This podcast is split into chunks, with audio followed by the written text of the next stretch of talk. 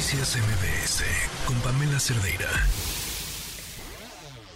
Economía para todos con Sofía Ramírez.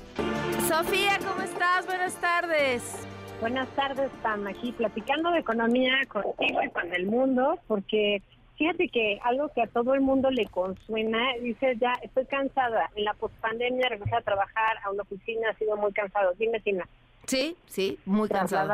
y demás. Ajá hay, hay, hay un tema ahí ahorita en Parlamentos Abiertos, que es este ejercicio, digamos, de democracia abierta, se supone, eh, en el cual la sociedad, eh, el sector empresarial, el sector de trabajador, el sector sindical y demás, pueden ir a, platicar con los legisladores, cuando los legisladores organizan este tipo de foros.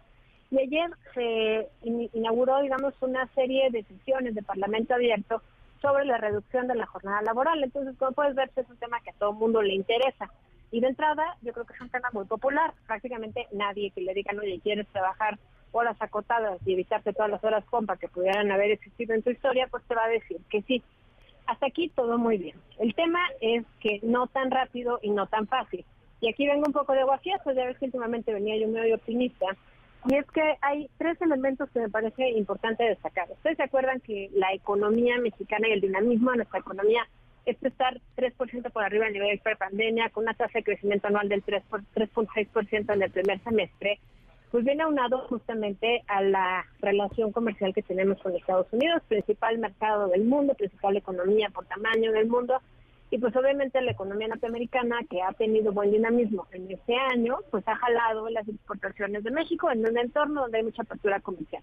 Todo esto tiene todo que ver con las 40 horas, porque justamente parte de eh, este dinamismo económico, de, de este incremento en la formalidad laboral muy lento, pero ahí vamos, tiene que ver justamente con esta vinculación comercial, porque pues eso ha incrementado las inversiones en grandes plantas, en fábricas muy grandes que generan empleo formal y que permiten que la economía pues, tenga este dinamismo a través de más empleo formal con cierto nivel salarial, con prestaciones, con vida sindical, sobre todo en el ámbito automotriz, derivado de las cláusulas del TEMEC.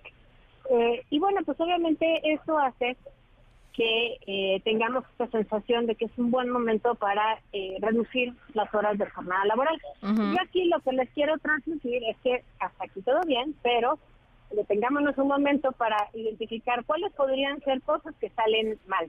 La primera es estamos casi a punto del nivel pre-pandemia en términos de productividad, es decir, ¿cuántas horas le metes para producir lo que produces? Bueno, pues estamos casi a nivel pre-pandemia a nivel nacional, pero cuando te vas a revisar a nivel estatal, pues tienes una productividad muy baja en el sureste mexicano. Por ejemplo, el promedio nacional, y estos promedios siempre nos, sacan un poquito, digamos, los parámetros de lo más y lo menos, es producir 147 eh, pesos por hora trabajada, digamos, el valor de lo que produce una mexicana un mexicano promedio es de 147 pesos por hora trabajada, pero en el sureste mexicano tenemos una productividad que va pues hasta 65 pesos Chiapas, 73 pesos en Oaxaca, 75 pesos en Tlaxcala y 75 pesos en Guerrero. Es decir, estamos hablando que se genera la mitad del promedio nacional en el sureste mexicano por hora trabajada.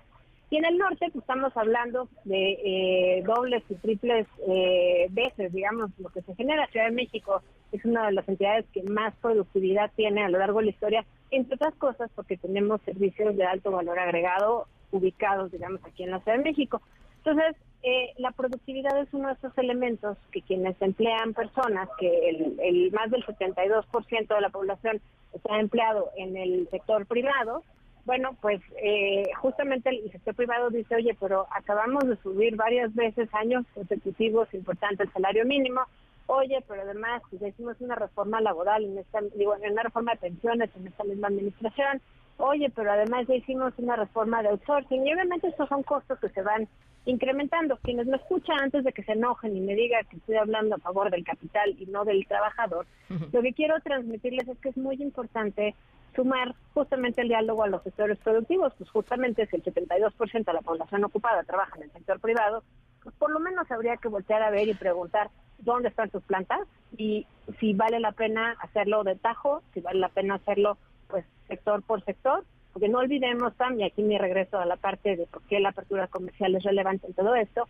que el 22% de nuestra economía, de todo lo que producimos a nivel nacional, está en las manufacturas. Y las manufacturas pues en muchos casos son plantas eh, intensivas en mano de obra y eso puede representar incrementos importantes en eh, el costo porque van a tener que contratar en algunos casos pues una persona más para un turno más. Insisto, quienes me escuchan van a decir, pues ni modo, las empresas grandes pueden con ello y bueno, ahí va mi argumento final para poner atención a las cosas chiquitas, porque luego en las letras chiquitas se nos dan los detalles. Hay alrededor, PAM, de 56 millones de personas trabajando en el país, en empleo formal e informal.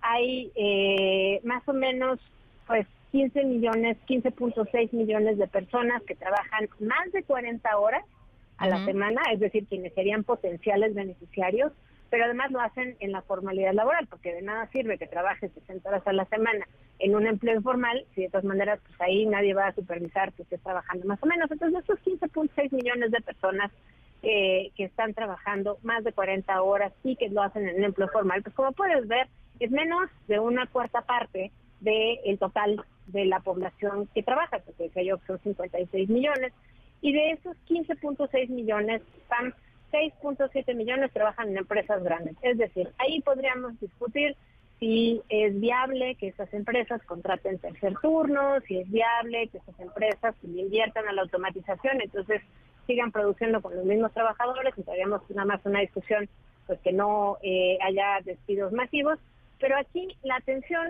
que me parece súper importante tener es que hay 7.2 millones de personas que trabajan más de 40 horas en el empleo formal en una empresa micro, pequeña y mediana. Ahí es donde el legislador y la legisladora tienen que poner atención porque pues, son 7.2 millones de personas con un empleo, con prestaciones, con seguridad social que se pueden poner en riesgo si esta reforma se aplica de buenas a primeras. Y me refiero a que pues, lo más eh, ágiles, pues te, saco de la formalidad, pues sale muy caro. Eso, sí, eh, eh, yo creo que eso esa es, esa es la, la preocupación más eh, legítima, ¿no? Porque sí entiendo este discurso de, ah, o sea, sí, sí pueden ganar un poquito menos y pagar un poquito más, ¿no? O contratar otro turno y que los trabajadores trabajen menos horas. Somos el país que trabaja más horas, pero no necesariamente el más productivo. A lo mejor podríamos ser más productivos trabajando menos horas. O sea, hay, hay muchos temas ahí, en el, pero pero la tentación de la informalidad es brutal, incluso porque pareciera podría beneficiar, entre comillas, al trabajador, al menos de manera inmediata en la cantidad de recursos que recibe. Mira, y como bien lo estás refiriendo, hay, hay 6.7 millones de personas en empresas grandes que podrían verse beneficiadas, pero no olvidemos que 7.2 todavía son más que 6.7 millones de personas, y no lo estoy inventando yo, estos son datos que puede consultar cualquier persona en el INEGI, e insisto, creo que la parte que hay que tomar en cuenta es, estamos viendo cómo hay ahorita un incremento en el empleo y un incremento en la formalidad del empleo, no muy sustantiva, pero ahí va pian pianito, gracias a la apertura comercial, gracias a todo este tema. Bueno, vamos a ver cuáles son las maquilas, porque en las maquilas pues uno piensa también en estas grandes empresas. Hay maquilas chiquitas, hay cadenas integradas de suministro, hay empresitas que le dan venta de tornillos de cierto tipo a una empresa mediana y la empresa mediana arma la auto y se la vende a la empresa grande. Entonces, ese diálogo me parece que es importante tenerlo. Creo que el hecho de que haya crecimiento económico tiene que tener por fin último mayor prosperidad para todas las personas, pero no tenemos que perder este punto de vista, que es el de las MIPIMES, que no es menor y que sobre todo pues estamos en un momento de crecimiento, tal vez vale la pena tener esta conversación ahorita, pero yo sugeriría que no fuera de un plumazo y sin un periodo de transición y sin discutir elementos adicionales como el Sistema Nacional de Cuidados, que tiene que ver, pues tenemos dos grandes problemas en la economía. Uno es la informalidad, pero la otra es la baja participación de las mujeres. Eso no va a ocurrir de la noche a la mañana si no hay con quién dejar a los menores. Necesitamos hablar de que si se llenan la boca los legisladores, las legisladoras, con que esta reforma va a permitir mejorar la salud mental, está muy bien, pero entonces invirtamos también recursos en la seguridad, en la salud pública, en los medicamentos y sobre todo en la salud mental que está ahorita a unos niveles pues, de una cuarta parte de lo que tendría que estar en términos de gasto, ya no digas en términos de eficiencia del Estado, en términos de gasto estamos gastando una cuarta parte que estar.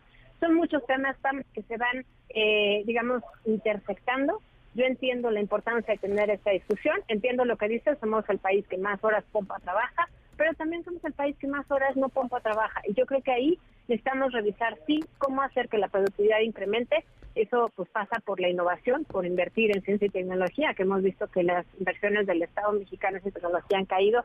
Y hay muchas partes que necesitan ver comprometido, pues donde ponemos la boca, ponemos la cartera y sobre todo pues vamos a trabajar todos con sector privado, legisladores, gobierno y demás. Claro. Pues Sofía, como siempre, muchísimas gracias. Te mando un fuerte abrazo. Noticias MBS con Pamela Cerdeira.